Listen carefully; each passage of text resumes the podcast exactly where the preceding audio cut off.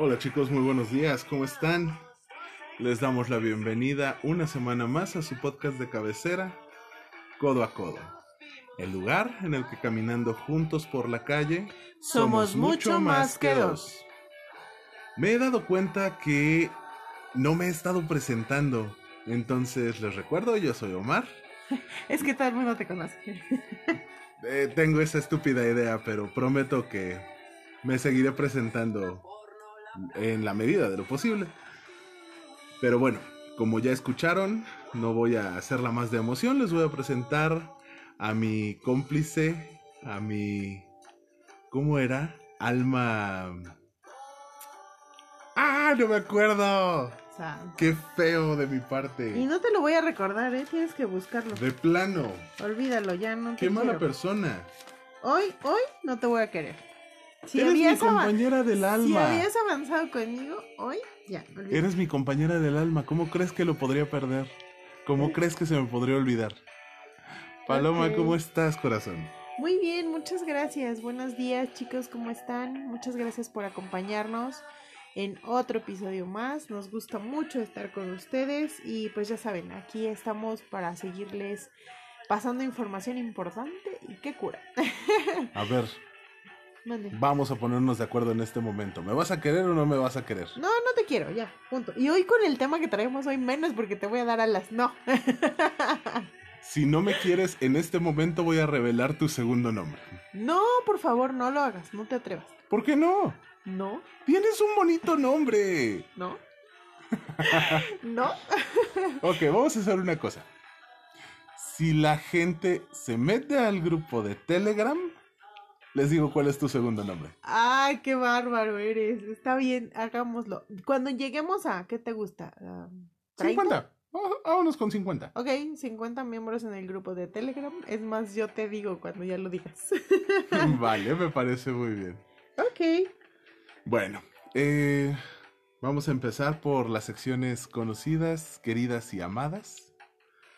No, no es cierto. Soy un grosero. No te he preguntado cómo te fue esta semana. Bien, la verdad es que tuve una semana un poquito más relajada y bueno, fue muy bueno porque tuve la oportunidad de convivir con nuestros codoacoderos. ¡Eh! Ya lo dije bien. Este, tanto en... eh, recién me pude agregar al grupo de Telegram, estuve publicando en la página, recibí muchos comentarios y mensajes muy lindos, muchas gracias chicos. Y además me metí a ver, o sea, ¿ya viste en cuántos países nos escuchan? O sea, te juro que eso no lo puedo creer. Esto nació como un proyecto pues muy pequeñito. La verdad es que se está convirtiendo en algo muy, muy, muy grande. Y es maravilloso poderte sentir así, ¿no? No sé si ya lo viste. Te platico en qué países A ver, estamos. cuéntame porque la verdad no me he metido a ver las estadísticas. Y voy a aprovechar para mandar saludos precisamente a nuestros escuchas Ajá. en España. Turquía, Brasil, Turquía. Bolivia, Suiza, Irán, En Irán. Tu- Alemania. Irán. Italia, Perú, Canadá, Colombia y por supuesto nuestros amigos de Estados Unidos y México, ¿verdad? Que son nuestros principales escuchas. Wow. Pero yo estoy sorprendida de que podamos llegar en países en donde ni siquiera hay habla hispana. Me queda claro que quienes nos escuchan seguramente escuchan o, eh, en español, o sea, son quienes hablan español. Es posible que sean compatriotas que anden por aquel lado o latinoamericanos, pero... O tal vez son personas que quieren ejercitar el idioma y No sé, pero es maravilloso. Bueno, sí, porque yo escucho cuentos en inglés para po- poder eh, practicar mi inglés. Oye, perdón, pero si voy a escuchar algo en inglés, yo escucho a un británico. Si quiero escuchar algo en español, escucho a alguien que hable bien español, no a un güey que habla caló. Oye, yo hablo bien español, tú no sé, Pero pero, yo no. sí. Entonces, la verdad es que estoy sorprendida. Me he metido un poco más a los datos de, de este podcast y me da mucho gusto que haya episodios que ya lleguen a las 100 reproducciones, bueno, más de 100 reproducciones. Eso nos da mucho gusto, nos hace seguir, nos da impulso para continuar con esto. Gracias por esos comentarios tan padres. Muchas gracias. Quiero hacer un agradecimiento especial a alguien que nos hizo una publicación en el Face para darnos eh, el agradecimiento o más bien comentarios Ajá. sobre los capítulos que escuchó todos de un jalón, pero eh, eh, un saludo para Annalise, porque los Oh, sí. comentarios que nos hizo fueron geniales. Ojalá todos pudieran hacernos comentarios así sobre lo que, lo que les hace sentir el episodio que están escuchando, ¿no? Es maravilloso. Muy bien. ¿Traes Sí. más saludos? Pues eh, ahora quiero saludar, ahora sí voy a saludar específicamente a algunos, bueno, algunas y algunos amiguitos que me han escrito, que publican en la página, que son de nuestros más amantes seguidores, que es Politécnica Zabaleta.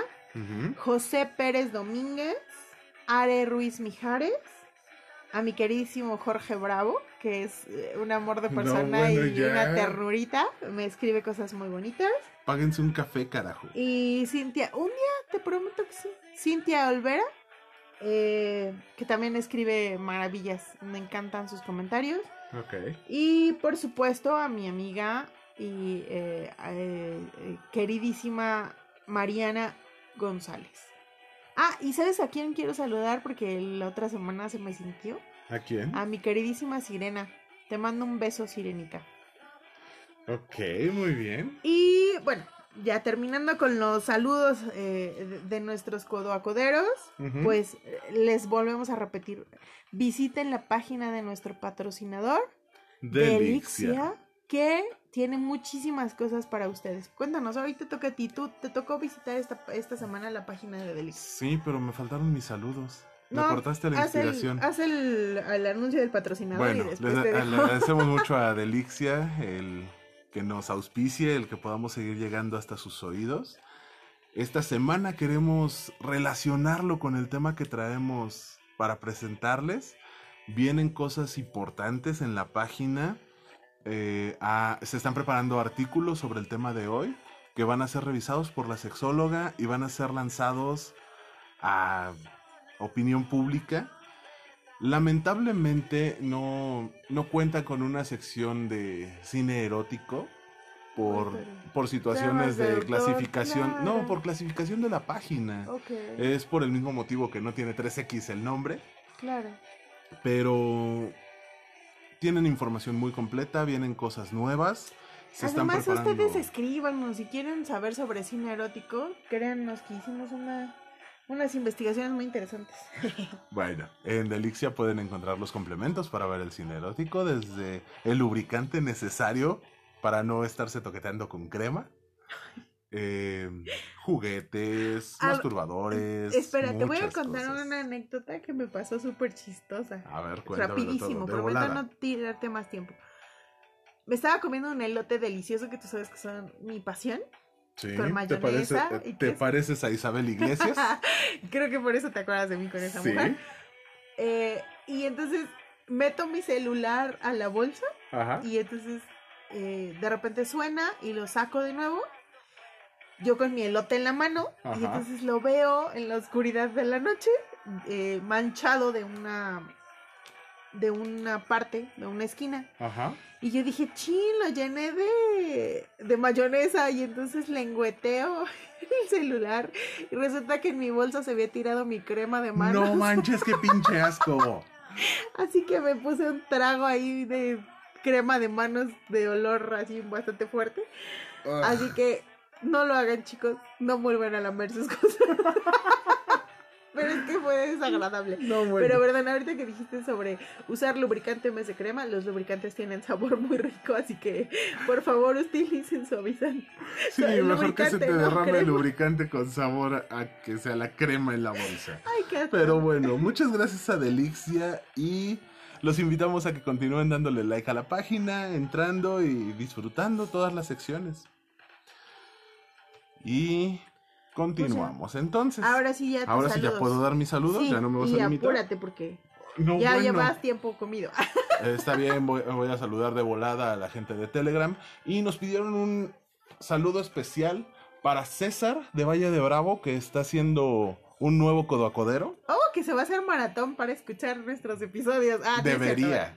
Eh, una de las personas a las que tú saludaste fue quien lo indujo, Areli Ruiz, nos Ah, trajo sí. a César. Entonces, bienvenido César.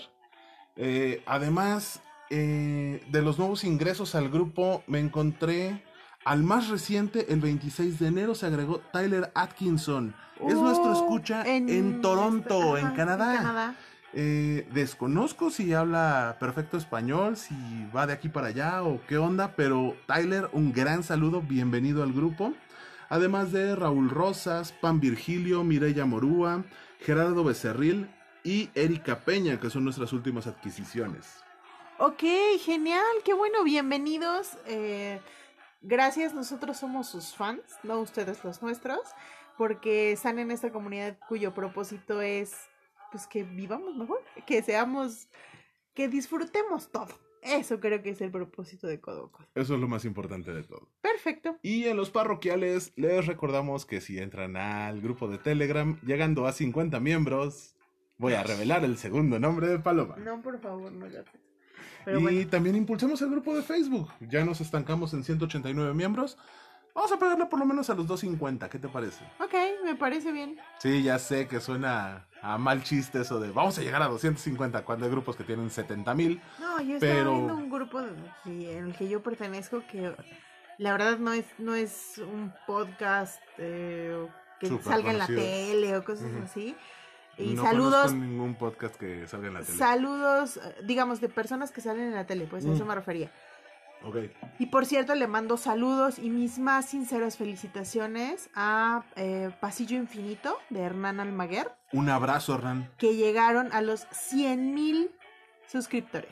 ¡Wow! Entonces, muchas felicidades porque es un gran proyecto. In- incluso Hernán tiene un libro. Ajá. Entonces, por ahí, si lo quieren comprar, está en Amazon. Está súper interesante. La próxima semana les traeremos la reseña completa del libro, cómo lo pueden adquirir, pero sobre todo eh, nuestra opinión, porque lo vamos a leer. No nos lo vamos no, a Está perder. buenísimo. Hernán es de las primeras personas que nos apoyaron, que nos han dado Comentarios. muchos comentarios, pero sobre todo el apoyo técnico que en algún momento requerimos. Hernán, un gran, gran abrazo, muchas felicidades y esperamos que nos puedas presumir tu placa que te De- va a eh, enviar Sí, YouTube. qué buena onda. Muchos abrazos. Bueno, y entonces. ¿Algún otro parroquial? No, no, no tengo por el momento. Ok, entonces le entramos a la carnita, ¿te parece? Órale, me parece. Venga.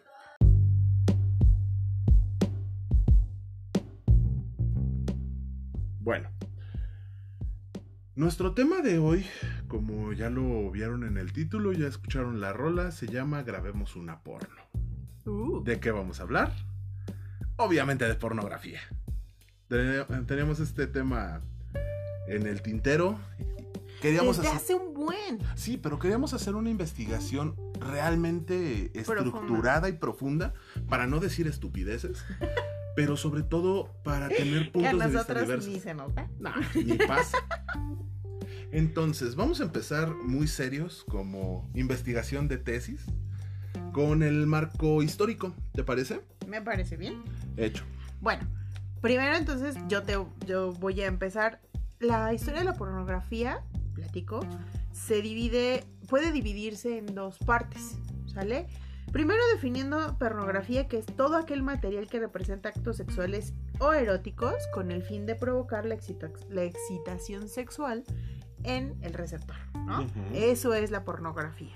Entonces, obviamente si estamos hablando de todo material, estamos hablando de video, estamos hablando de eh, cine, bueno, de cine, de literatura, de arte, de escultura, fotografía, historietas, pinturas.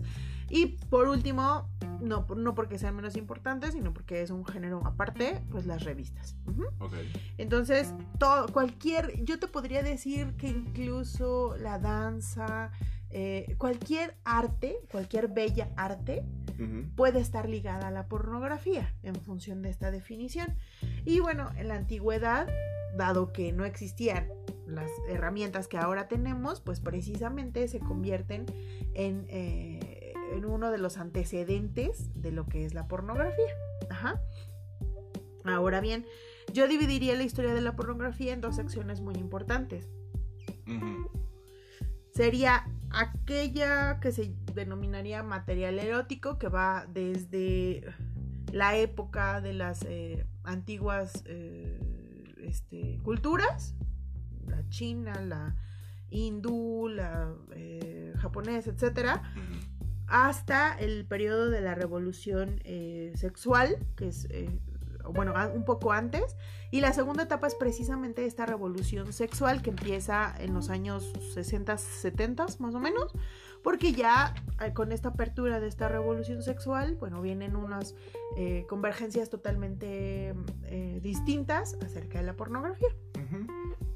Como antecedente histórico, eh, la pornografía proviene del griego parné, que significa prostituta, y grapein, que significa grabar, escribir o ilustrar.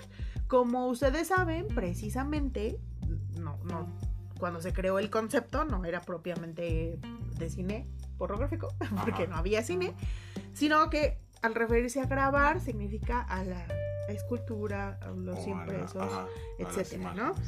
Entonces, Ahora, curiosamente, aunque este término es, está formado de conceptos griegos, no es usado, el término pornografía no es usado en la antigua Grecia. Ah, caray. Este término se empieza a usar alrededor de los 1800, ¿no? O sea, hace 200 años. Ajá, realmente no tiene tanto. Lo que nosotros consideramos pornografía en la antigüedad solamente se denominaba material erótico. Y obviamente la primera etapa de, esta, de este material erótico pues viene con el muy conocido y espero que todos nuestros escuchas en algún momento lo hayan leído, que es el Kama Sutra, que considera a la sexualidad como parte de un tantra, que es la divinidad natural, o sea, es parte de la de la concepción del ser humano, o sea, no es parte de la energía exactamente. vital Exacto, no es, no es nada malo ni, ni, nada. Entonces, esto es entre el 400 y el 200 antes de Cristo. Fíjate, desde cuándo ya existían materiales eh, eh, eróticos. Y obviamente... Y sobre todo la guía para la vida. Literalmente. claro. Y obviamente dentro de las culturas que surgen en estos años, entre el 400 y el 200 antes de Cristo, que son la japonesa, la china, la griega, la romana, existen sus diferentes acepciones dentro de la cultura, o más bien dentro de los materiales eróticos.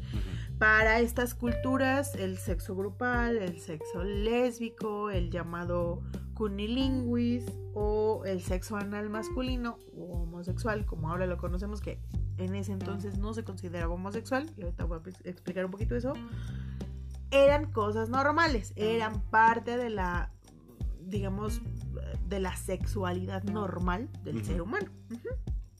Luego viene una etapa posterior a esta que ya es parte o donde se, forma parte el cristianismo. Ajá. En esta parte, bueno, obviamente ya se refiere a todo lo que tenga que ver con el ámbito sexual. Es referido inmediatamente al pecado capital, que es la lujuria, y por lo tanto es un pecado. Ajá. Ahora, ¿Qué, importante es esta parte. Yo, tú sabes que yo, yo nunca he ocultado mi, um, creencia o mi fe religiosa. Sí. Y a pesar de haberme tardado unas semanas en investigar, no encontré en ninguna parte de la Biblia que el sexo sea un pecado. ¿Cómo crees? Ah, ah O sea, hasta, hasta la parte, eh, digamos, eh, de, las, de los dogmas y de la fe católica y de los cristianos ortodoxos y de bueno de diferentes asociaciones no existe en ninguna parte algo que diga que el sexo es eh, pecado. Incluso te puedo contar que alguna vez fuimos a una plática para parejas bueno para matrimonios porque ahí sí se llaman matrimonios y eh, un sacerdote que nos da la parte de la sexualidad en el matrimonio, que yo dije, ¿cómo un sacerdote nos va a dar esta, esta plática? Bueno, fue chistosísimo porque la verdad fue una excelente plática. Saludos al padre Leonardo, que no creo que nos escuche, espero en Dios que no nos escuche. y, eh, y justamente nos decía que, bueno, llegan muchas señoras a decirle, padre, anoche tuve sexo oral con mi marido, ¿puedo comulgar? Y le dijo el padre, pues a menos que no te hayas lavado los dientes. y eso porque va a oler muy feo, pero realmente no es un pecado, ¿no? ¿Lo traes todavía en la boca? O sea... Digo, si tienes la boca ocupada, no creo que entre una porque, Porque justamente el padre dice, es que el sexo no es un pecado, porque lo estás haciendo dentro de, dentro de los cánones que te exige la iglesia, que es el matrimonio, ta, ta, ta, ta, ¿no? Sí, claro, perdón, me meto en esta parte. Creo que la única mención que se hace como algo malo del sexo dentro de la fe cristiana o de, la, de las religiones basadas en las escrituras es la parte de la lujuria, el exceso de. Exacto, que como...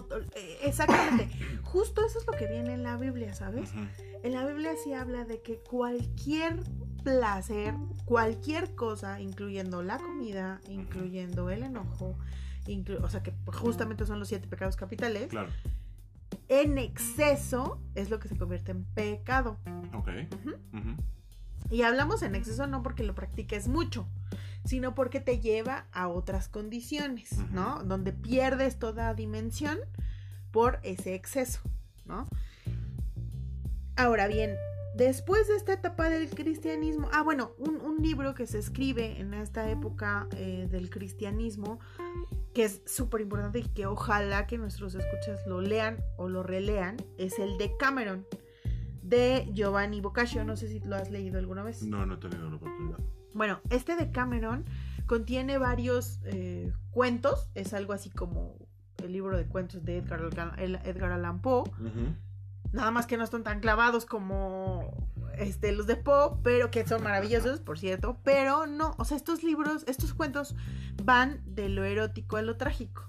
Entonces, obviamente, el pobre Boccaccio fue este casi casi que crucificado, lo, lo catalogaron de pecador y lo mataron y bueno, un chorro, de cosas. Bueno, no lo mataron, pero lo torturaron. Y eh, el libro fue prohibido, o está dentro de los libros prohibidos. Por la iglesia, no por Dios, que eso es importante, ¿no?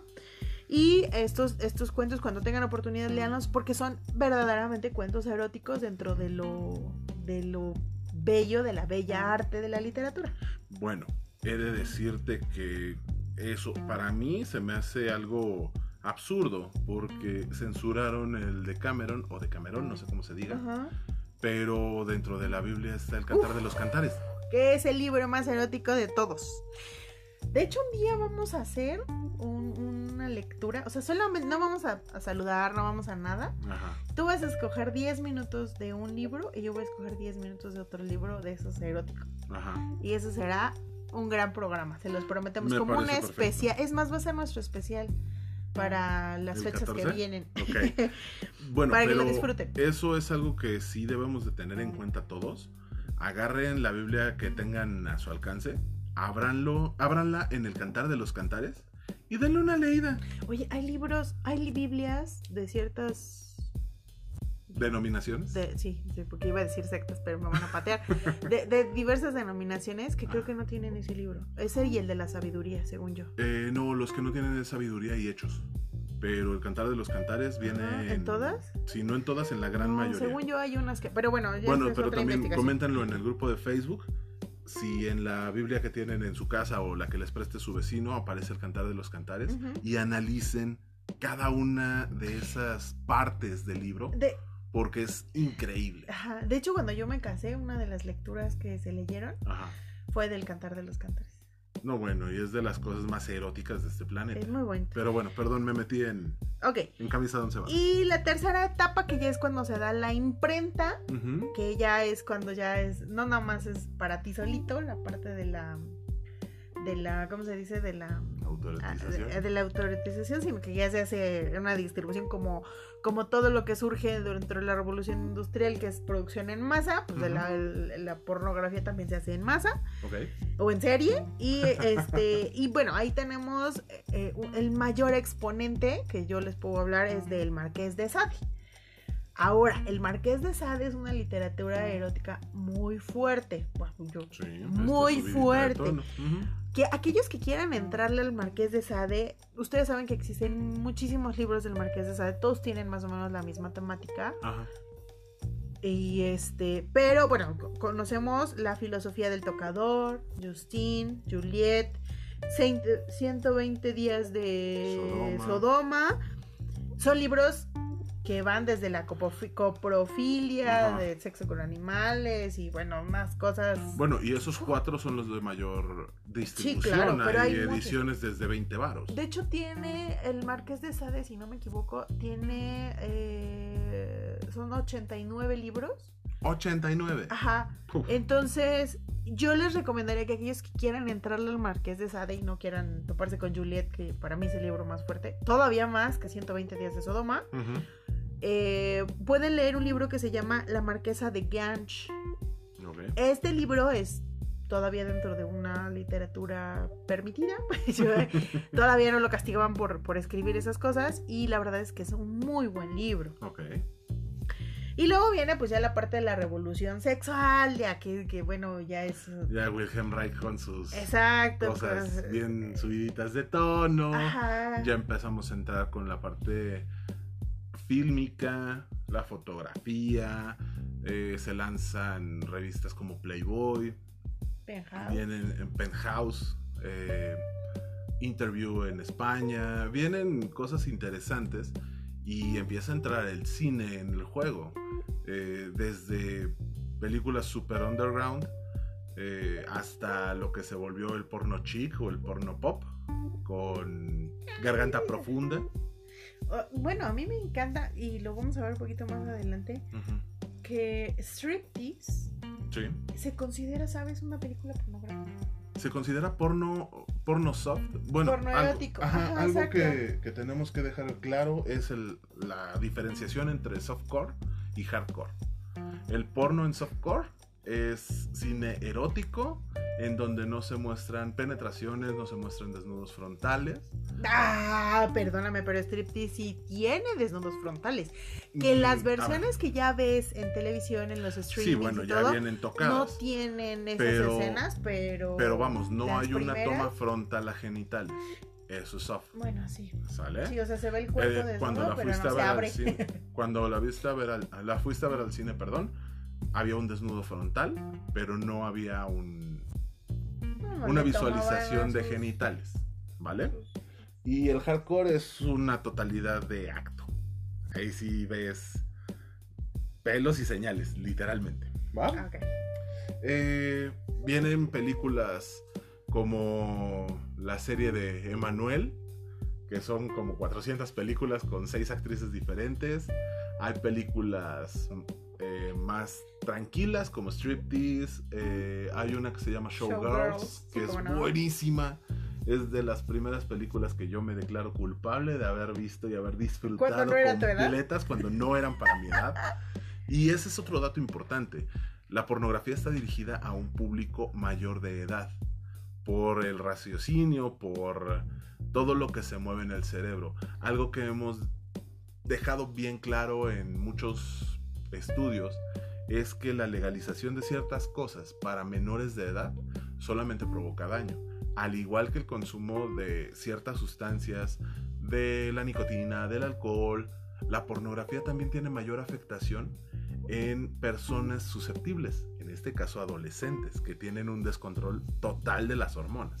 Pero eso lo vamos a ver más adelante, Sí. eso lo platicamos en un ratito, ¿va? Bien, ya me callé el. Porque tienes toda la boca llena de críticas sobre esto, pero lo platicamos en un ratito, ¿va? Ok. Eh, bueno, dentro de todo esto existen millones de clasificaciones. Yo en la investigación que hice encontré 83 clasificaciones Ay, de pornografía. ¿Tú cuántas encontraste? Yo nada más encontré 26 tipos, que de ahí se derivan otras tantas Sí, que claro. me imagino que son las que tú encontraste, pero yo encontré como las básicas, ¿no? O sea, Las básicas. el hardcore, el softcore y el convencional, que... Sea, Ok. Lo que pasa es que, por ejemplo, el softcore, un ejemplo era esta película que yo te decía de Striptease, Ajá. que hay, eh, eh, que es con Demi Moore, de Chiquitita. sus buenas épocas, porque ahorita ya está toda fea. Este, que es precisamente pues una, una referencia muy sexual, pero sin llegar a, a, como tú dices, a la visualización total Ajá. de la relación sexual ni de los genitales. Eh, creo que ya recientemente ya hay películas en donde se ve el miembro, porque yo me acuerdo que en los años 80, 90, Ujú. todavía en los principios de los 2000, que saliera un miembro masculino. Las mujeres sí se podían ver normal, pero un miembro masculino... Hasta en series de streaming, en Netflix y Amazon, están mostrando eh, más desnudos. Pregúntale al juego de las llaves.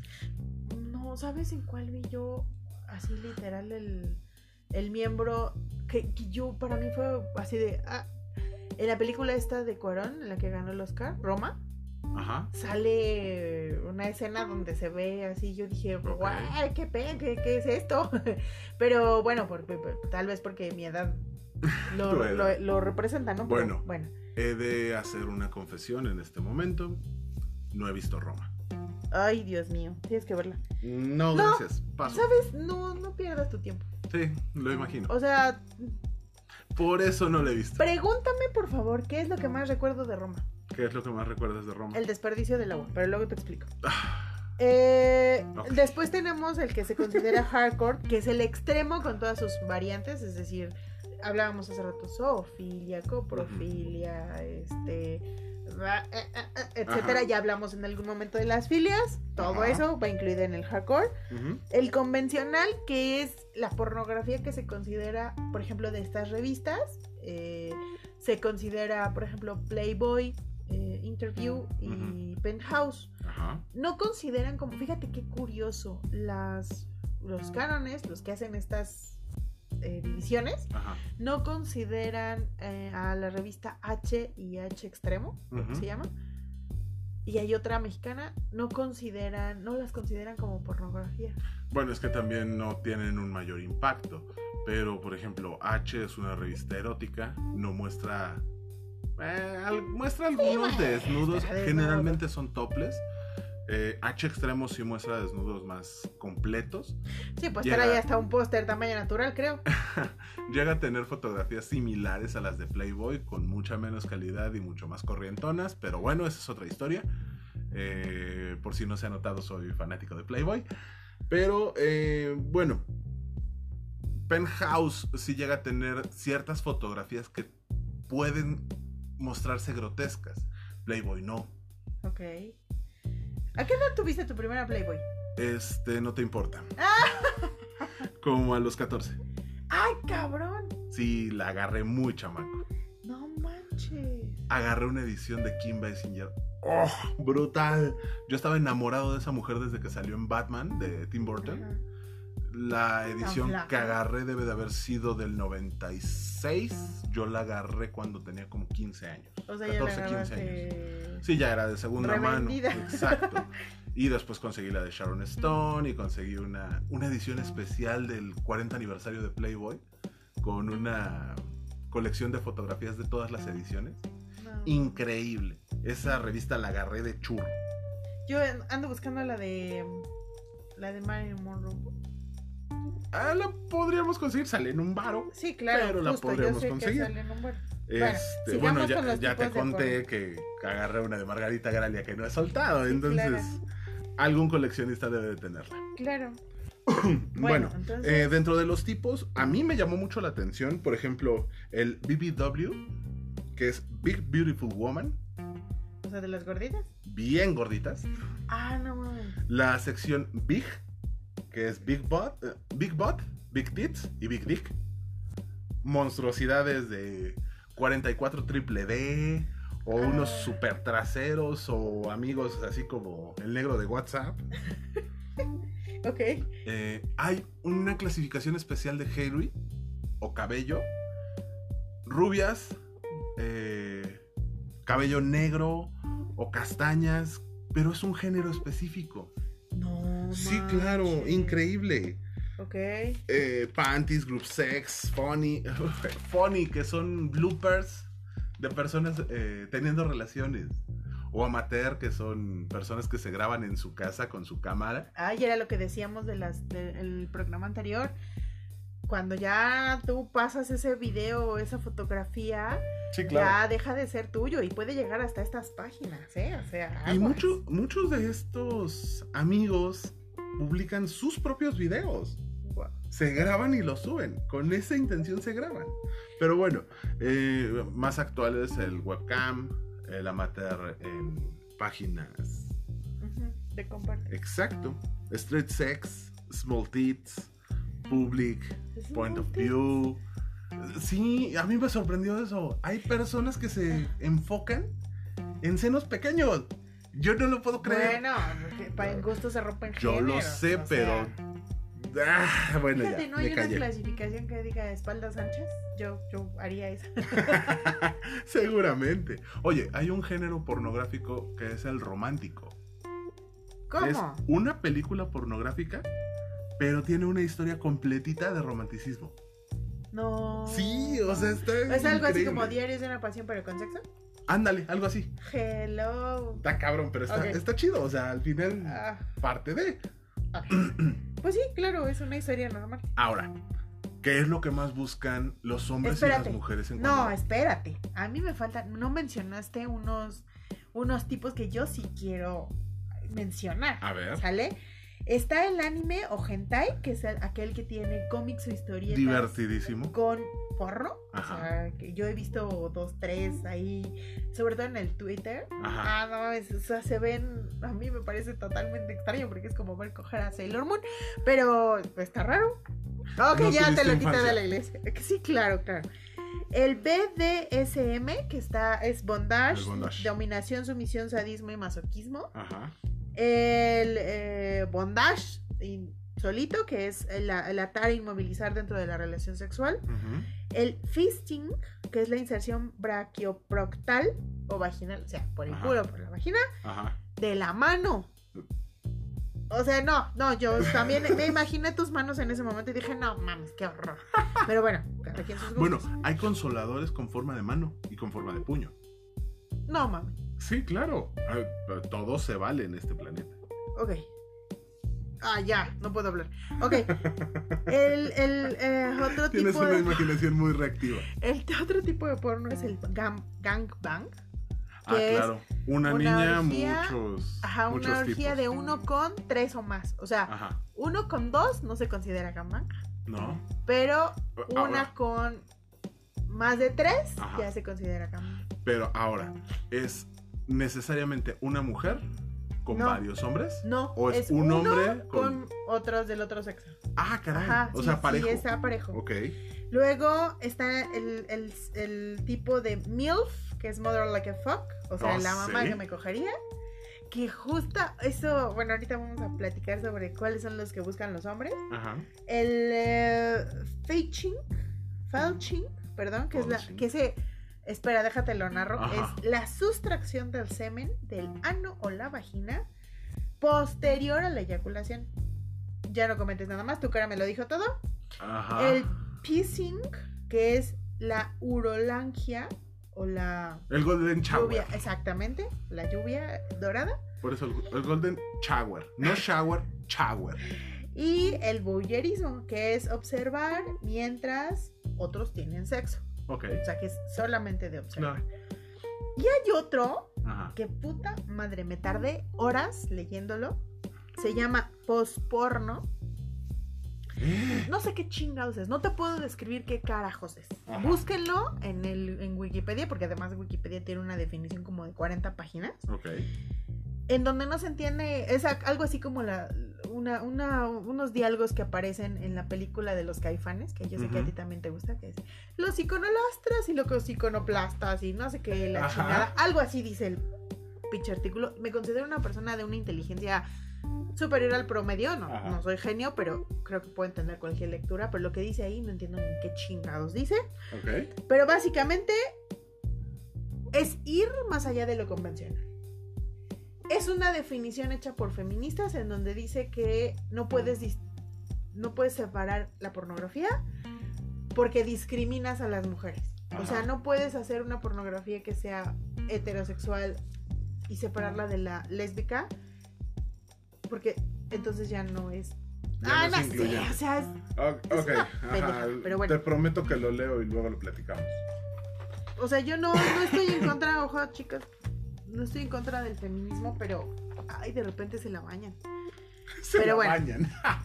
¿Qué es lo que más, ahora sí, qué es lo que más buscan hombres y mujeres sobre pornografía? Yo encontré que las mujeres lo que más buscan es lesbianas, Ajá, sexo homosexual entre hombres ajá.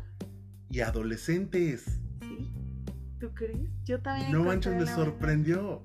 Y yo encontré que los hombres buscan la categoría teens, o sea, ¿Adolescentes? adolescentes. Ojo, los hombres son, fíjate, no son pendejos. Ajá. Buscan teens y, y le ponen acepción de mujeres adultas que parezcan niñas, o sea, no, sí, vayas a meter no, la hay que- pata. Ajá. No sabes quién te está fíjate, se van al extremo. Teens. MILFs, o sea, mother lo que fuck, Bueno, em, una MILF puede ser una chica de 20 años Claro, o una chica de pero que sea mamá. 45. Ajá. Y maduras. O sea, hello, ¿quién chingados los entiende? Eh, mujeres para que vean que la edad no es un impedimento para estar dentro de los cánones de los sexuales estándares cogibles. de un hombre, ¿no? Mientras puedan meterla. Es, es, es un bueno. Pero bueno. Hay gustos para todo, o sea, Por ejemplo, ¿a ti qué te gusta? MILFs. Ok. A mí me, me llama mucho la atención las MILFs. Ajá. ¿Por qué? Por una razón muy simple. Tengo la estúpida idea de que después de ser mamás hay un desarrollo mamario adicional. O sea, ¿te gustan las tetas grandes? Eh, Me encantan las chichonas, o sea, ¿qué te digo? Eh, lo que te decía hace un rato, no es necesariamente el término big, no es un 44 o triple D, Ajá. pero sí unos senos Grandes. prominentes. Digo, no es Sabrina la... ¿Qué? ¿Sabrina qué? Sabrina Sabrok, Ajá. pero sí... Ay, ahí va otra confesión de mi parte. Soy muy fanático de la lucha libre. Ok. tan fanático que también me gusta la WWE. No solo, no solo la mexicana, Mexicana. no solo la japonesa, no solo la inglesa, también me gusta la WWE. Yo empecé a ver luchas norteamericanas por ahí del 95-96. En el 2000 apareció una luchadora Tori Wilson. llamada Tori Wilson, de la que me jacto de tener una carpeta con más de 400 imágenes diferentes de esta mujer. No manches. Si tienen duda de cuál es mi tipo de mujer, pongan en Google Tori Wilson. ¿Y a poco tu mujer se parece a Tori Wilson? Ya, déjala así. bueno, sí. Búsquenla sí, y ahí me avisan. Exacto, sí, sí se parece. Bueno, ese a lo tipo mejor no de estructura, estructura, pero sí tiene, yo creo que la misma talla. ese tipo de estructura es el que me agrada. Es una mujer alta, rubia, de ojos claros, con un precioso 36D. Ok. Bueno. ¡Cara! ok. Ay, dime que tú no tienes un estándar, no sé, digamos, voy a decir un nombre al azar, tal vez Gerard Butler. Sí, cómo no. Deja de babear. No manches. Ese hombre. Y fíjate que eh, justo la semana pasada estaba viendo unas fotografías recientes del hombre, porque va a salir en otra película. Y ya no se ve, o sea, ya se ve como un muy buen cuarenta y tantos. Sí, ya no sé cuál es el primer hervor. Pero caramba, sigue estando muy guapo. O sea, es un ¿Puedes dejar de hombre- babear? No, no puedo. Es un- no sé si alguna vez viste los, los comerciales que hacía de. No me acuerdo si era Hugo Boss o Paco Rabanne. Bueno, era una- un perfume Hugo Boss. de Hugo Boss. Ay, no manches. O sea, si era así como. me- te lo juro que pasaba el comercial y era, se me olvidaba el mundo. Yo nomás veía el comercial. No, y luego en esa misma marca sale eh, Chris Hemsworth. O sea, Thor.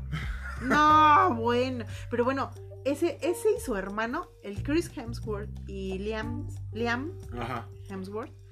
No manches. O sea, sí son así de. Ay, sí, ¿cómo no? O sea, sí, sí me gusta. Iba a ser una pregunta bien estúpida. ¿Qué me gusta de Thor? Su espalda. No, no, no. Iba a ser una pregunta aún más estúpida. ¿Cuál? ¿Qué tiene que ver Thor con porno? Pero si tú vieras a Thor en Oh. porno, no saldrías de tu casa en ¿cómo tres te meses. explico? Sí, sí, sí, sí. No, ya, bueno. Perdón. Por eso digo que fue una pregunta estúpida. Pero bueno, no, bueno. Obviamente Deja de no dejaría de ver, no dejaría ver a mis hijos las películas de los Avengers, pero, pero bueno.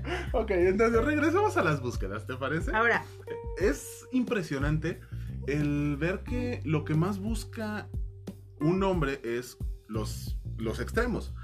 Pero también a mí me llamó mucho la atención que las mujeres también buscan los extremos.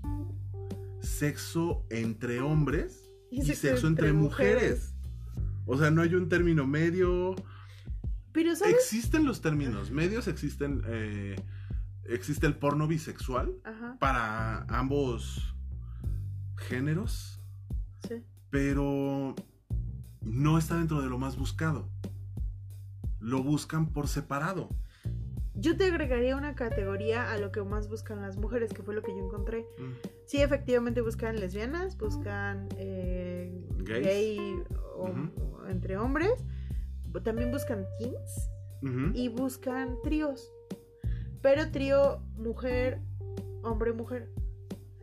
Lo que te dice que la gran mayoría de las mujeres tienen ganas de una experiencia lésbica. O les parece erótico, por lo menos. Exactamente, pero solo lo hacen a través de la pornografía. Es como, no recuerdo en dónde escuché.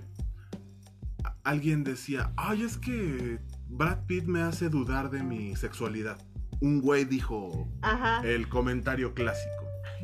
Y la persona que, y la persona que estaba con él le respondió, ah, te hace dudar de tu sexualidad. O sea que si estuviera aquí Brad Pitt y te dijera, volteate, ahí te va, tú sin dudarlo lo harías.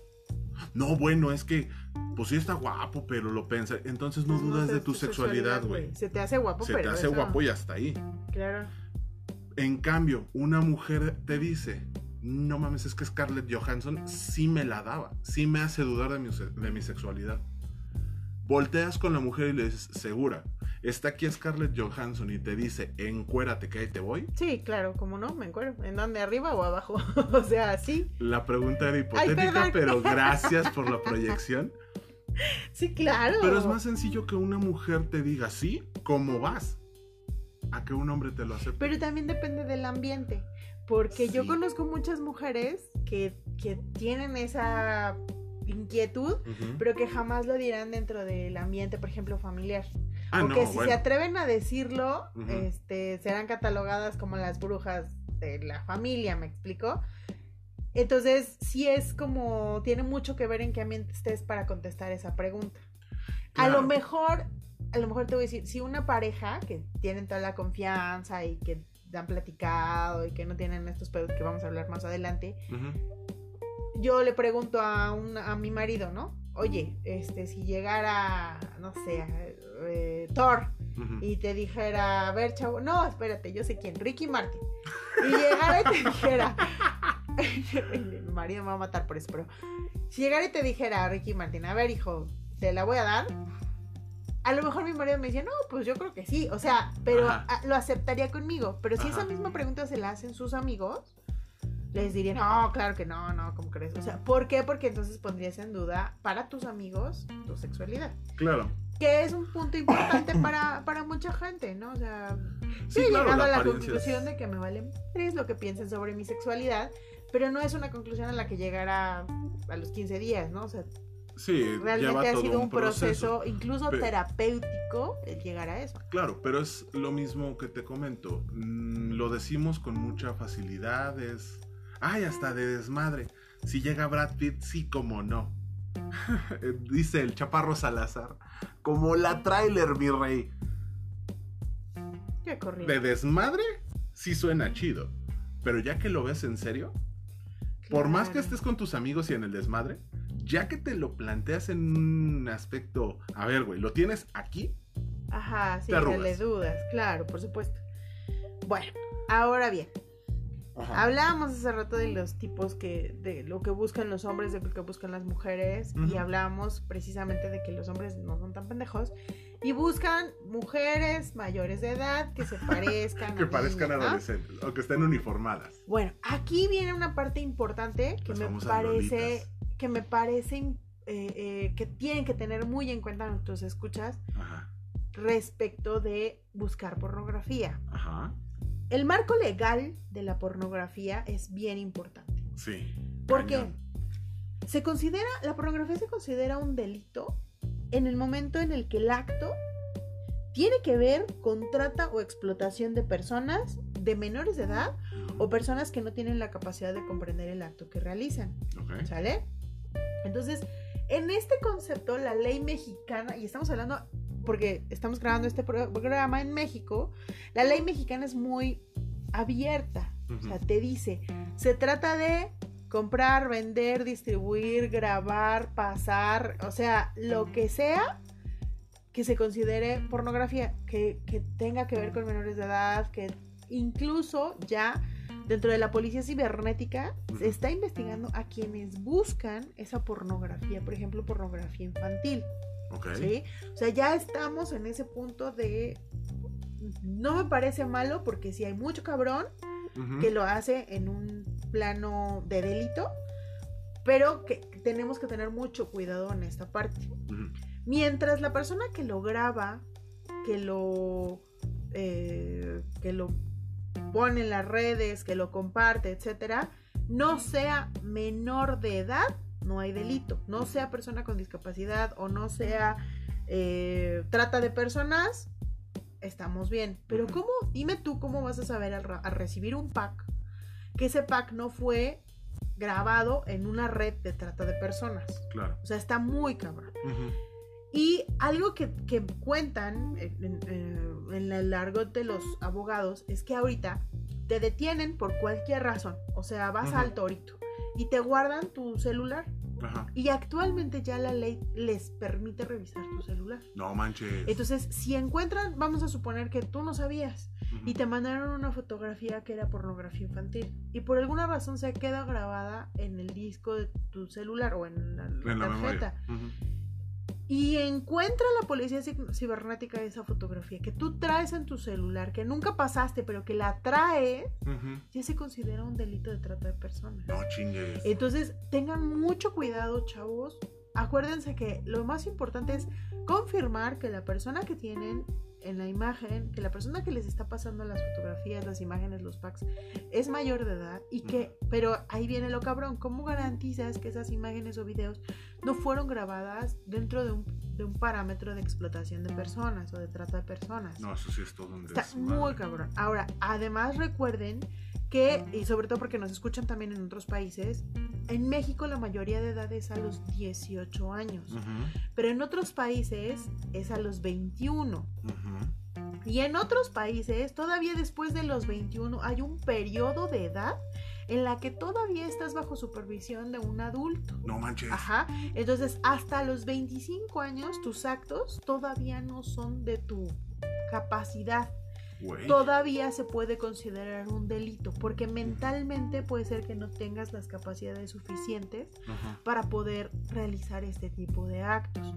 Entonces, por ejemplo, en Alemania se considera efectivamente como un delito el hecho de que tú, no es cierto, en Alemania no, en, ay, ¿dónde está? En Ginebra, en Suiza, Suiza. Se considera un delito el que tú a tus 22 años compartas o, a aquel que la recibe una imagen pornográfica. No manches. Así, cabrón. Entonces, tengan mucho cuidado con esta parte porque puede implicar no solamente el hecho de que seas, o sea, te meten al bote. Y pues, un abogado va a decir, ok, lo revisaste sin permiso, te vas a cargar un amparo, lo que sea. A nivel legal se pueden hacer muchas cosas para que no permanezcas en la cárcel. Eso no es lo preocupante. Cuando te encuentran, cuando ya te fincan un delito de estos, mientras no se resuelva el caso, tú vas a quedar catalogado como un delincuente sexual. Y por lo tanto quedas dentro de una lista. Y si cometes, si alguna vez tu pareja te denuncia, es más, tu esposa te denuncia porque la violaste dentro del matrimonio para chingarte a tus hijos y tú tienes ese antecedente de ser un delincuente sexual, te quitan a tus hijos. No, o sea, es toda una red, es toda una circunstancia eh, súper interesante que, que deberíamos tener muy en cuenta al momento de ver pornografía. Ver qué videos, de dónde los estoy bajando, una, una recomendación que hacen algunas de las páginas que hablan sobre pornografía es que tú te metas a una red social, es decir, a la, al Twitter, por ejemplo. Y en el Twitter hay ciertos mm, grupos, ciertas cuentas que suben videos de pornografía y son videos de dos minutitos porque creo que Twitter no te deja subir videos más grandes.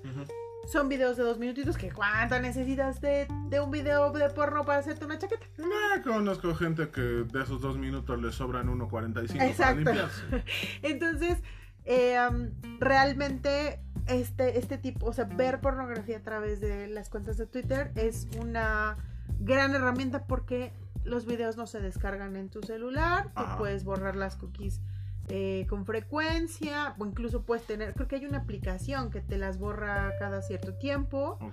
Este, no descargas las imágenes, digo, a menos que tú las quieras descargar, pero no se descargan automáticamente. Entonces, verlo a través de estas páginas, hay incluso en Instagram, creo que también hay cuentas, creo que por ejemplo la de Noelia, que es una cuenta muy sonada en Instagram, tiene Pero imágenes es eróticas, no, No. Tiene imágenes eróticas. Entonces, sí es importante, ¿no? Ujú. eh, pues que cuiden esta, esta parte. Por ejemplo, alguna, una legislación de la que yo quería tratar muy particular era precisamente la de Animalia, por eso tenía esta duda. Ajá. Eh, la pornografía se considera legal en Alemania. Está permitido producir, ver, escuchar, poseer, exhibir, comprar, vender material pornográfico en forma de textos, grabaciones sonoras, fotos, películas, Lo que, se lo que sea. Distribuirlo y comercializarlo. Ojo. Claro. Pero te le pone cuatro, digamos, cuatro requisitos obligatorios. Ujú. Primero, todas las personas deben participar voluntariamente, Sí. ¿sale? Segundo, todas las personas deben de estar de acuerdo con que se publique. O sea, ellos hacen, te, te hacen firmar casi, casi su carta una carta. Todas las personas deben de tener al menos 18 años. Ajá. O sea, no te dice deben ser mayores de edad, porque en Alemania la edad legal es a los 21. Ajá. Pero sí te deben de decir que por te dicen que por lo menos deben de tener 18 años. Ok. Y para producir, ver, escuchar, puede ser ta ta ta ta ta. Para producirlo Ajá. hay que tener mínimo 18 años. Ok. Es una prohibición entregar o distribuir material pornográfico a menores de edad. Ajá. Por lo que decíamos, porque psicológicamente todavía no están preparados para esta parte. Claro. Obviamente están prohibidos. O sea, ya te dejé, haz lo que se te dé tu chingada gana. No te preocupes. Graba toda la pornografía que puedas, distribúyela, véndela, comercialízala, manda Arráncatela fotos. si órale, quieres. no hay pedo. Pero la pornografía no debe incluir actos de violencia. O sea, cero violación. Si parece violencia, no. Actos de personas, perdón, actos sexuales de personas con animales. Zoofilia, no. No. Actos sexuales con niños, es decir, con menores de 14 años. Ajá. Fotos de niños o jóvenes desnudos o semidesnudos en posturas sexuales. Ajá. Y fotos provocativas de la zona íntima. Llámese vagina, trasero, pecho y pene. De un niño. De un niño. O sea, Niño está considerado hasta los 18 o Hasta hasta, los 14. Ok. ¿sale? Entonces, esta es bien importante porque eh, Alemania te dice, ya, vas, güey, grábalo, no hay problema. Pero no puedes tener esto, esto, esto. Pero creo que eso es un parámetro a nivel mundial. Pues no, porque en México no te da esto. O sea, México te dice, si es trata de personas, si es esto, si es esto, es delito. Ajá. Pero no hay una, o sea, por ejemplo, si en México ya existe el riesgo de que si tú en tu expendio de, de revista tienes exhibidas públicamente las revistas pornográficas, te pueden detener. Pero también las editoriales cuidan mucho el que vengan en una bolsa opaca o por ejemplo, No todas. si quiere ah, bueno, sí, No todas. pero por ejemplo, eh, en el caso de la pornografía de las películas, no te arriesgues, no le juegues al vivo. No te vayas por las películas de hoteles de Tlalpan. Hay una página llamada Sexmex, que es pornografía mexicana, bien hecha, en forma, Legal. con todas las de la ley, Exacto. y tienen una variedad increíble. Entre en la Sexmex, De cuesta, hecho, Sexmex- obviamente cuesta, No, pero, pero, quieres, quieres un, ahora si quieres ver qué es Xmex, ah, tienen una cuenta de Twitter. exactamente. Y entonces ahí puedes ver si te llama la atención y entonces entras a su página y pues ya pagas y lo que sea, ¿no? Pero ahora, Sexmex es legal. Sí, O sea, está protegida con estas cosas. Y- y, pero, por ejemplo, en los videos, aquí en México, no está prohibido que tengan, por ejemplo, eh, representaciones de actos violentos. No está prohibido que tengan sexo con animales. Ah, ¿no? No está prohibido. ¿Cómo crees? Para la pornografía, no. Ajá, El acto como tal, Sí, sí. pero la referencia no. Pero, por ejemplo, si lo simularas, o sea, si yo digo, lo grabé pero está simulado, se Ah. puede. No mames. Entonces, por eso te digo que la referencia de la legislación de Alemania es como muy clara. No mames, estamos en pañales. Sí, sí, sí, Qué sí, sí, sí, sí. Entonces, bueno, eso es en cuanto al marco legal. Ajá. Ahora bien, yo yo creo que ahorita vamos a entrar en un, en un este, grupo de temas que van desde, o sea, como en la política, Ajá. los de derecha, los de izquierda y los del centro. ¿no? Ajá. O sea, aquellos que son detractores del porno, Sí. Aquellos que lo vemos como algo normal, como algo no necesario, pero digamos que no está Parte de prohibido. la vida. Ujú. Y aquellos que ya se van al extremo. Pues si no tienen el sexo, eh, po- perdón, si no ven la pornografía, no pueden tener sexo. Y yo creo que existen dentro de estos tres grupos mitos muy cabrones sobre eh, la pornografía. ¿no? Primero, hay un montón de artículos. Si tú te metes a las redes, a la red, pues eh, encuentras un montón de artículos que se dicen basados en estudios médicos y ya, ya, ya, ya, ya. Incluso hay un artículo que se llama eh, ¿Qué sucede en el cerebro cuando Ah, ves claro. pornografía? Algo así. que es de una revista interesante, o sea, creo que es muy interesante. Digo, así se llama la revista. este, eh, y habla sobre estudios eh, psicológicos de lo que pasa con tu cerebro cuando ves pornografía. Sí. Ojo, no porque lo diga una revista como muy interesante, todo es cierto. ¿Sale? Está demostrado que el estudio en el que se basó ese artículo no es un estudio concluyente. Es un estudio tendencioso que se hizo a petición de un grupo de personas. Sí existe un, un trasfondo en la química cerebral al ver pornografía, pero no necesariamente es una disfunción directa. Es que era lo que decíamos al principio. Todo exceso es malo. O sea, en Pero todo. en todo. Pues es que mira, la comida no es mala, No, ¿no? Pero, pero si trágate comes 20 mucho- tacos al pastor No, todas las espérate, noches. olvídate de los tacos al pastor. Consumir verduras en exceso, sin, sin equilibrar, sin comer también tu proteína, sin comer, también es malo. Claro. Es más, el agua, que es fuente de vida, tomar agua en exceso también te hace daño. Te hace tanto daño como tomarte una coca. Entonces, de hecho, a mí me pasó en alguna ocasión. O sea, cuando estaba muy eh, obsesionada con el disminuir mi peso, tendría yo como unos 19, 20 años, yo llegaba a tomar hasta 5 litros de agua al día. No manches. ¿Qué me pasó? Pues una Te descompensación. jodiste los riñones de una forma increíble. Estuve a punto de necesitar un- una cirugía en un riñón No mames. porque tomaba demasiada agua. Claro. Y luego yo quería bajar de peso y ¿sabes cuánto pesaba? No, 50 kilos. no mames. Medía, medía unos 60 Ajá. y, y pesaba 50 kilos. Entonces, realmente todo exceso es malo. Yo no Claro. comía carne, no comía este dulces, no- o sea, era una cosa terrible. Entonces, Sí, todo claro. Y la exceso, poglucemia estaba todo lo que daba. cabrón, todo exceso es malo. Claro. ¿Sale? Entonces, no está mal que comas, no está mal que de repente te des tus gustitos con un chicharrón preparado, no está mal que de repente te vayas y te comas una birria, no, pero si te comes birria todos los días, en desayuno, comida y cena, o comes pozole todos los días, o Claro, si no lo nivelas, es estás jodido. malo, ¿no? Es, es, por ejemplo, ay, me, me- me pasaba mucho, tú sabes que yo soy alérgica a los mariscos, Ujú. es más, creo que en mi familia habemos muchos alérgicos a los mariscos. Ujú. Y entonces nos decían, bueno, come- pero tienes que comer algo de... eh, Del de- mar. Del mar. O sea, bueno, algo del mar. Tienes que comer pescado como grupo alimenticio. Y entonces yo decía, pero es que no me gusta. Bueno, hay 50 mil tipos. Come alguno, prueba de todos para que veas cuál te gusta, ¿no? Finalmente ya encontré cuál es el que me gusta y cómo me gusta prepararlo para que me lo pueda comer Claro. que es el filete de, río- Tilapia. de no, de blanco del Nilo según yo Ok. y tilapia. Pero no me gustan de otro tipo de pescados.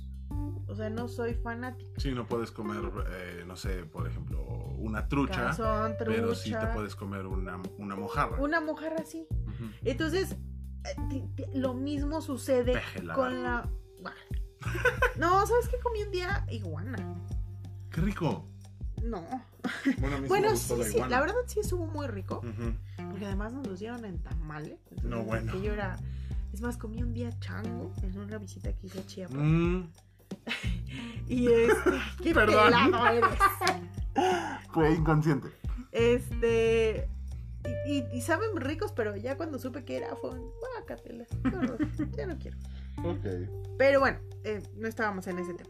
Entonces, en este, en este Artículo. artículo te digo, mencionan un montón de cosas, ¿no? Por ejemplo, el alto consumo de pornografía puede alterar la estructura y el funcionamiento del cerebro. ¿Esto es verdadero o falso? Define alto. Es que exactamente, volvemos a lo mismo. Hay que ver que es un alto consumo de pornografía. Exacto. ¿no? Pero yo creo que hasta no decir que es un exceso, no podríamos, no me parece una frase como concluyente para decir, no vean pornografía, porque si ves pornografía todos los días, o sea, para, si, al- pa- si para alguien exceso es que lo veas todos los días, eh, Pues ya valimos gorro. exacto, entonces ya estoy Todos los días veo el noticiero. Luego, provoca adicción por la inundación de dopamina que existe y es eh, una adicción igual a la dependencia al alcohol. ¿Verdadero o falso? ¿Qué opinas? Depende la cantidad. Igual, volvemos a lo mismo, necesitaríamos definir qué es un que, exceso. Ajá, creo que en esa oración lo que está llamativo es el punto de exceso. No sabemos cuánto es un exceso. Para mí puede ser normal ver 20 minutos de pornografía diaria. Para otra persona puede ser insano ver 20 minutos de pornografía diaria. Claro, y es que además también va a depender de cada cuerpo, porque hablan de la liberación de la dopamina. No todas las personas liberamos la misma cantidad de dopamina con un orgasmo. Ajá. Entonces, definitivamente, es más, tener relaciones sexuales tres veces al día puede liberar una gran cantidad de dopamina que nos, vuelve- nos puede volver adictos, ¿sí o no? Cierto. Entonces, no es la pornografía como tal, va a ser mi cuerpo y cómo lo libere esa sustancia, ¿no? Claro. Hay gente que puede no llegar a un punto de excitación con la pornografía, Exacto. pero sí con relaciones sexuales. Exactamente. O al revés. Exactamente. Impide las relaciones, ahí viene esa, impide las relaciones sexuales normales, no ma- y se me pareció Ah. brutal, o sea, como para patearles el trasero. Primero que me definan qué carajos es normal.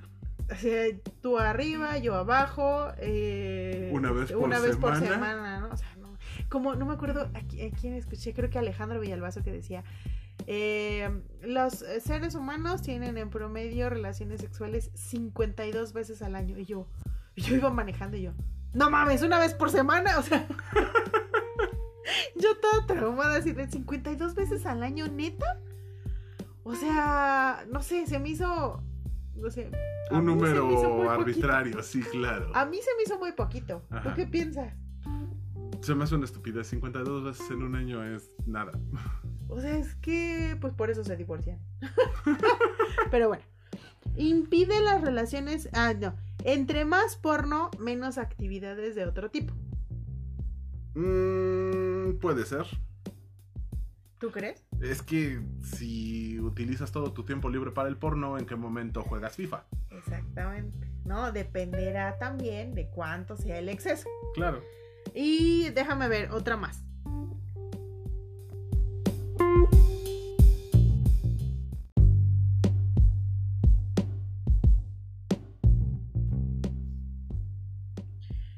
Ahora, mm, la otra es, modifica el tamaño del cerebro, es decir, lo disminuye. Según este estudio, por esta liberación de dopamina se reducen algunos cuerpos cavernosos del cerebro.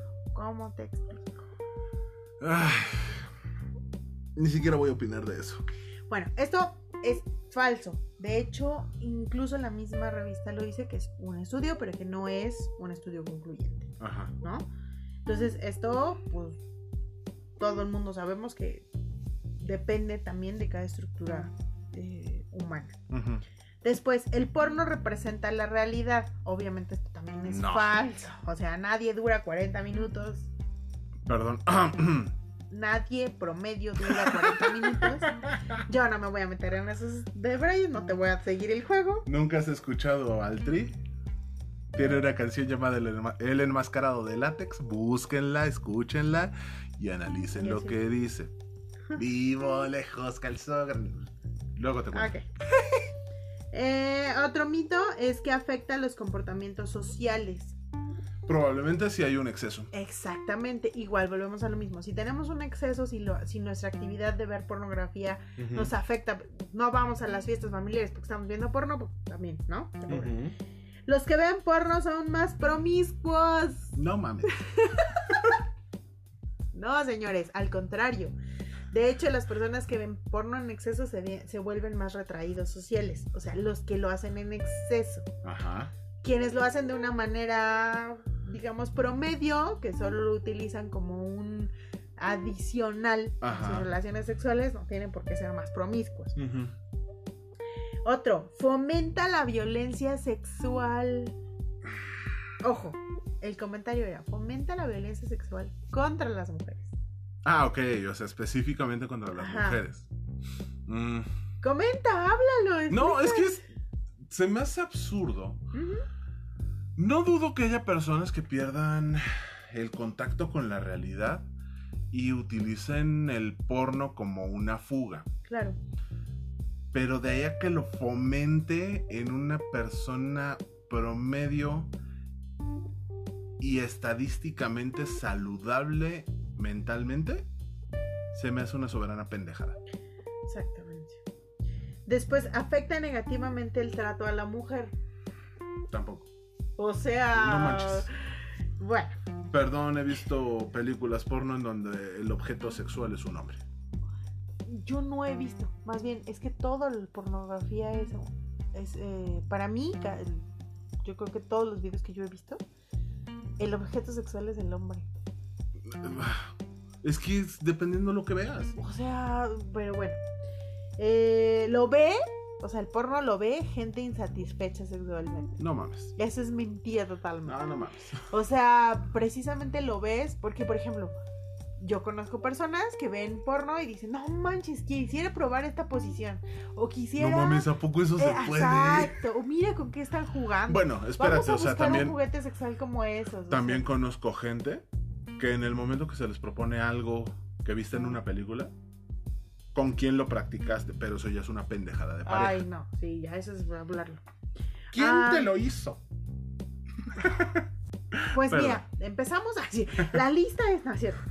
Si mi pareja ve porno, no me quiere. No mames.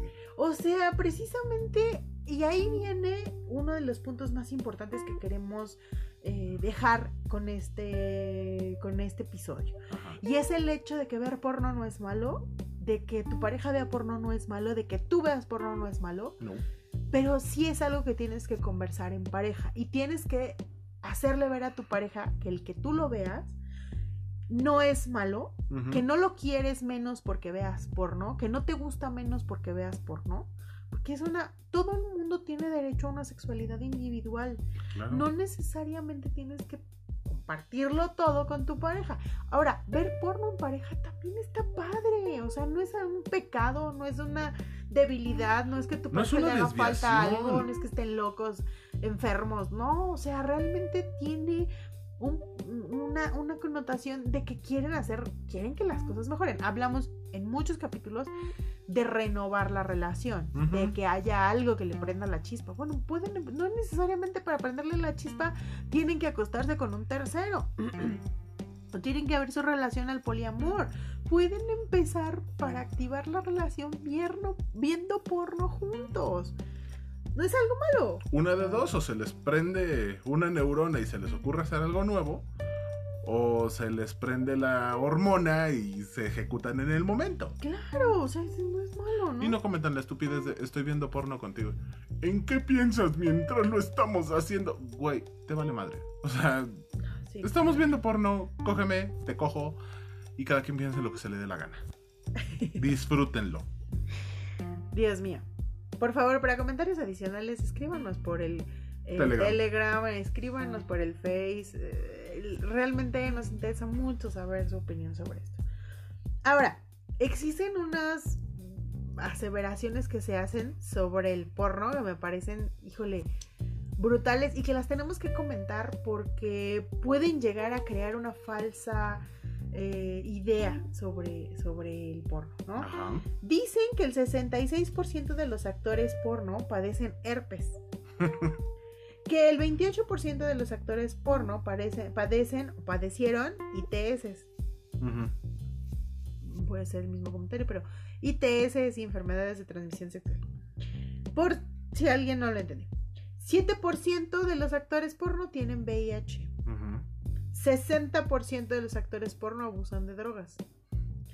88% de Que los... las actrices porno abusan de sustancias para cubrir su sentimiento de cosificación y la culpa por estar practicando relaciones sexuales en público. No mames, con lo que se embolsan de varo, yo creo que la culpa no es algo que tengan como muy latente. ¿Cuántas entrevistas has visto con una actriz porno que dice, güey, esto lo hago por gusto y además Nepa. me pagan, cabrón? Y en el momento que se quieren salir, se salen. Pregúntale a Mia Khalifa. Claro. Ay, no, ese es todo un tema, la mujer, no mames. Me parece imposible. Digo, le pasó a mi madre, pero mi madre lo entiendo, ¿sale? Pero que le pase al secretario de... ¿De qué fue? A la secretaria de Ah, no salud, mames. de no sé es una imbécil. Dios mío, por favor, un poquito de investigación no les hacía daño. Pero bueno, eh, el 80% de los eh, videos porno eh, denotan agresiones físicas.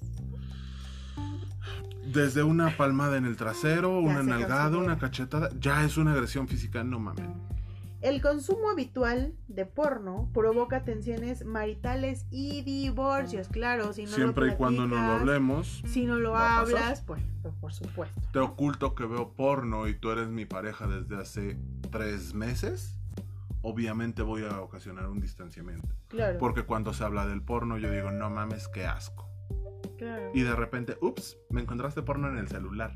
Güey. Ujú, exacto. Em, hay eh, problemas por la experimentación continua del porno, eh, ya, se llama eh, problemas en las relaciones sociales, que eso ya lo habíamos mencionado, y que disminuye la satisfacción sexual. Eso es una estupidez a todas luces. No, eso me pareció, o sea, ¿cómo es posible? ¿Cómo crees que puedes disminuir la satisfacción sexual viendo porno y tú con una persona al lado? No es lo mismo.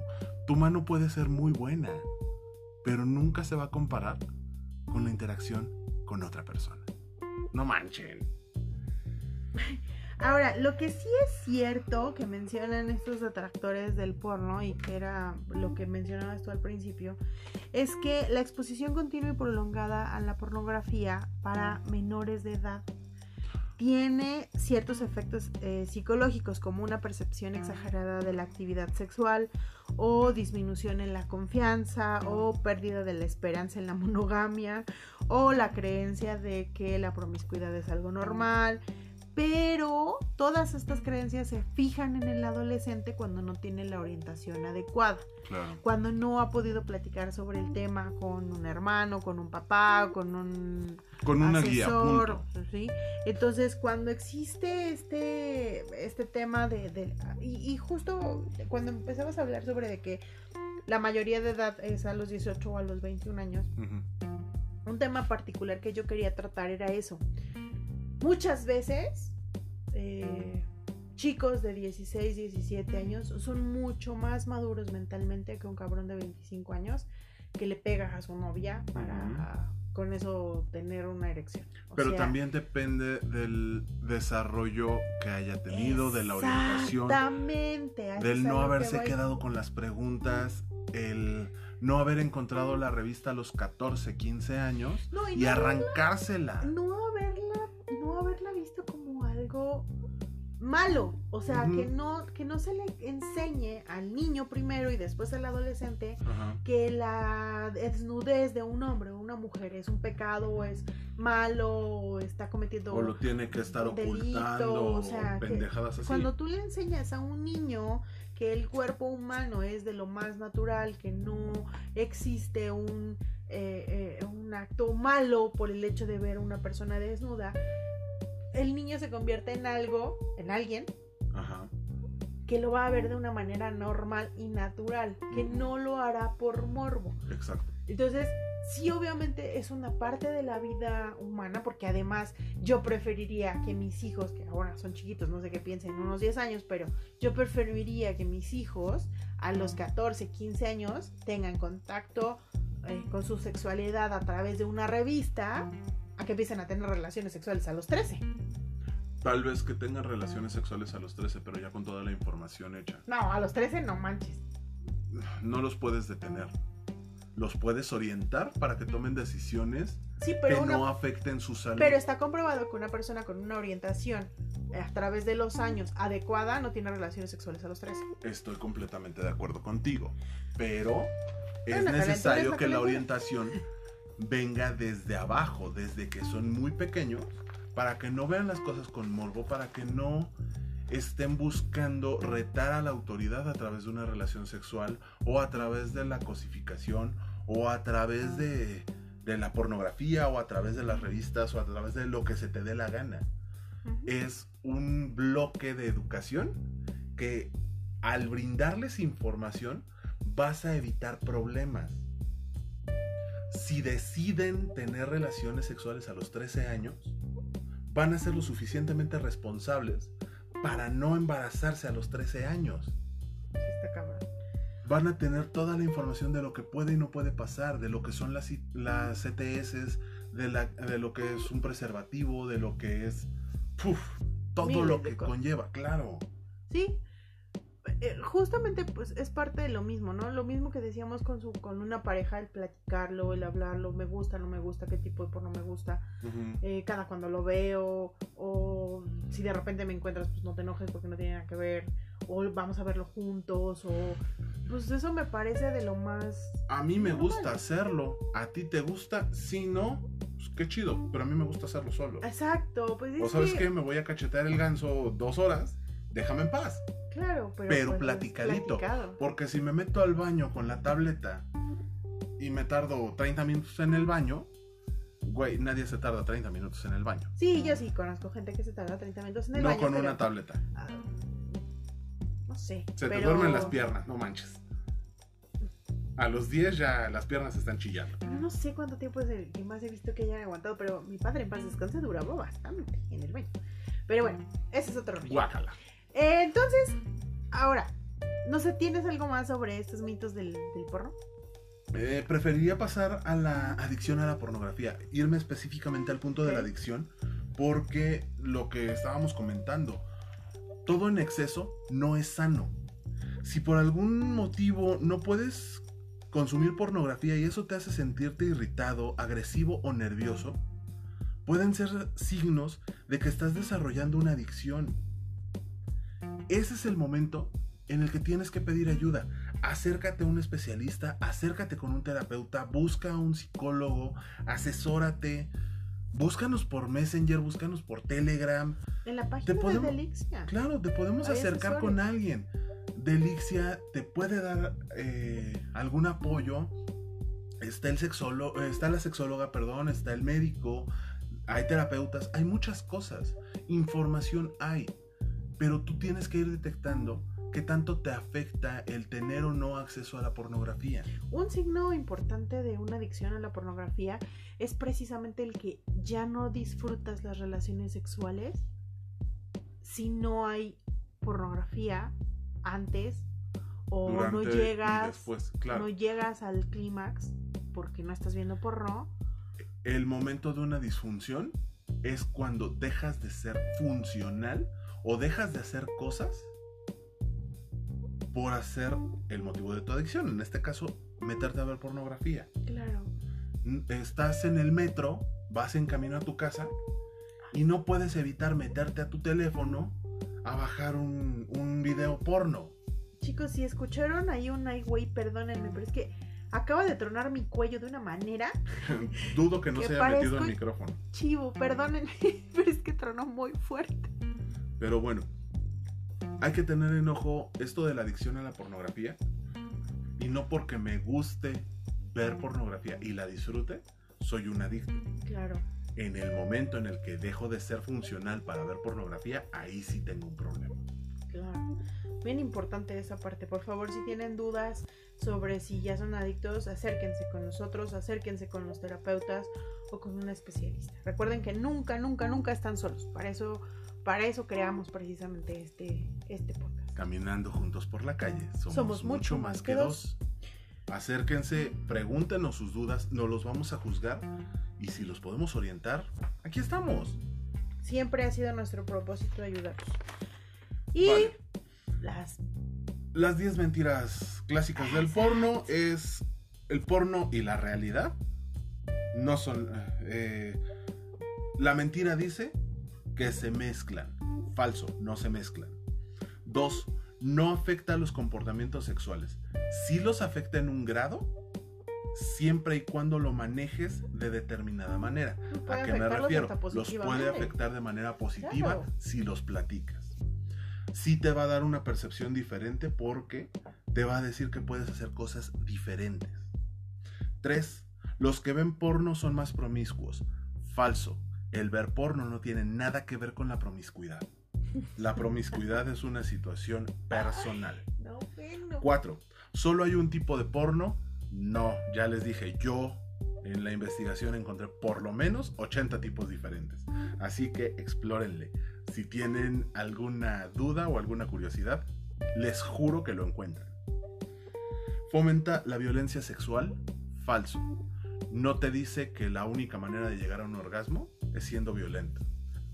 Se los comenté, hay porno romántico. Sí, claro. Entonces, de eso es Y, y una ta- y tontería. también es válido ver porno violento. Hay gente a la que le gusta. Ah, claro. Y muchas Mientras veces. no lo hagas con tu pareja. o tal bueno, vez con tu pareja, pero pero, dentro de un consensuado. ambiente consensuado, pues está bien. Hay porno que es bondage. Ujú. Si a tu pareja le gusta y se quieren aventar, háganlo. Asesórense para hacerlo bien. Sí, no Y no llegar, exacto, no llegar a un punto de lesionar. Pero todo se vale, platíquenlo. ¿Afecta negativamente el trato a la mujer? Falso. El porno no es cosificar a la mujer. ¿Qué es cosificar? Tratarlo, tratar a una persona como una cosa. ¿Sale? Eh, lo consumen personas sexualmente insatisfechas. Falso. El porno es una adición. No tienes que estar insatisfecho para meterte al porno. Fíjate que yo alguna vez leí en un libro que, muy por el contrario de lo que se piensa, las mujeres que ven porno son más satisfechas o tienen mejor, ¿cómo se dice? Mejor desarrollo de la sexualidad. Porque saben que Que pueden, que pueden eh, pedir o que pueden practicar Sí, sí, sí, sí. y sí. tienen ideas. Claro. Si mi pareja ve porno, no me quiere. Falso. Lo que siente mi pareja por mí es una cosa, que vea o no porno es otro asunto. Si me oculta que ve porno, puede ser. que no me quiere. Pero eso quiere decir que hay un problema de comunicación. El porno es altamente adictivo. Falso. El porno es adictivo siempre y cuando te genere un problema y no lo puedas dejar. Pero si ves porno tres veces por semana, no es que sea altamente adictivo. 10. Reduce el tamaño del cerebro. Falso. No hay nada que demuestre que el cerebro tenga una reducción en tamaño o en funcionalidad por ver pornografía. Es más fácil que reduzcas el tamaño del cerebro por fumar o por tomar que por... Ver porno. Ver porno. O sea, bueno. Sale. No veo porno porque va a reducir mi cerebro, pero me chingo tres botellas de ah, mezcalitos. mezcal cada semana, ¿no? No fue el porno, hijo, no fue el porno. Bueno, me voy a ligar con mis conclusiones, así que perdón. Hoy voy como macho mexicano, yo primero. Bueno, vas. Mi primera conclusión es recordarles que todo en exceso no es sano. Esa es la premisa en todo momento. Si hago algo en exceso, no es sano. La segunda, no pasa nada si te gusta y lo consumes. Si tienes pareja, platícalo. Quien quita y hasta lo ven juntos. Tres, es una manera más de disfrutar tu sexualidad. Puedes hacerlo solo o acompañado Puedes tener temas de conversación o sacar ideas. 4. Toma ideas y platícalas en pareja. Siempre que tengas una idea nueva, plantásela a tu pareja. Y que no te dé pena, ¿sabes qué? Lo vi en una película, lo vi en un video y se me antoja hacer esto. ¿Le entras o no le entras? 5. Y muy importante, eviten las cosas ilegales. No le jueguen al vivo. Tu libertad vale más que cualquier cosa. Vale más que cachetear al ganso tres minutos. Disfrútenlo, disfrútenlo mucho, porque vale la pena. Uy, súper, súper bueno. Yo mis conclusiones son un poquito más mm, raras, pero, pero me Raras. parece... fue lo que yo deduje de todo esto que hemos platicado, ¿no? Primero, el porno no es pecado y puede ayudar a un desarrollo más eh, pleno de tu vida sexual. Más pleno. Creo que fue un pleonasmo, pero bueno. Pero disculpen, pero es que ya me cansé. Dos, em, cada persona tiene derecho a una sexualidad individual. No es forzoso que tú compartas con tu pareja el ver porno. Pero, que esa sería mi tercera conclusión, si estás interesado y tu pareja lo está, pues hasta puede ser una, una muy buena plática el, el platicar de porno, el ver porno juntos, el disfrutar de ese momento. Sin embargo, también es válido que lo quieras tener como tu momento privado y está padre, está, es, normal, ¿no? Cuatro, no porque te guste el porno de ciertas características, por ejemplo, hablamos del bondage, de la lluvia, ¿qué? Dorada, de no sé qué, eres, es- eres un raro, estás loco, estás enfermo, o forzosamente lo tienes que llevar a la realidad. Ojo, puede gustarme el, por ejemplo, a mí me gusta ver el porno, que no lo dije, pero a mí me gusta ver el porno del, del eh, gangbang, que hasta ahora sé que se llama gangbang, Ajá. yo les llamaba horchatas. Ah, es cierto. A mí me gusta ver ese porno, pero no necesariamente lo voy a llevar a la realidad. O sea, Claro. me gusta verlo. Pero si ya lo pienso, digo, no, no, no, con verlo No, es pues así de ¿no? cuates, no. O sea, no. porque te guste el- el- cierto, cierto tipo de porno, estás mal. Y no porque te guste ese porno, tienes que llevarlo a la realidad. Si yo soy la pareja de alguien a quien le gusta ver el, eh, el porno de hardcore, de, donde hay cosas mucho más gruesas, pues no significa que mi pareja me vaya a exigir que lo hagamos.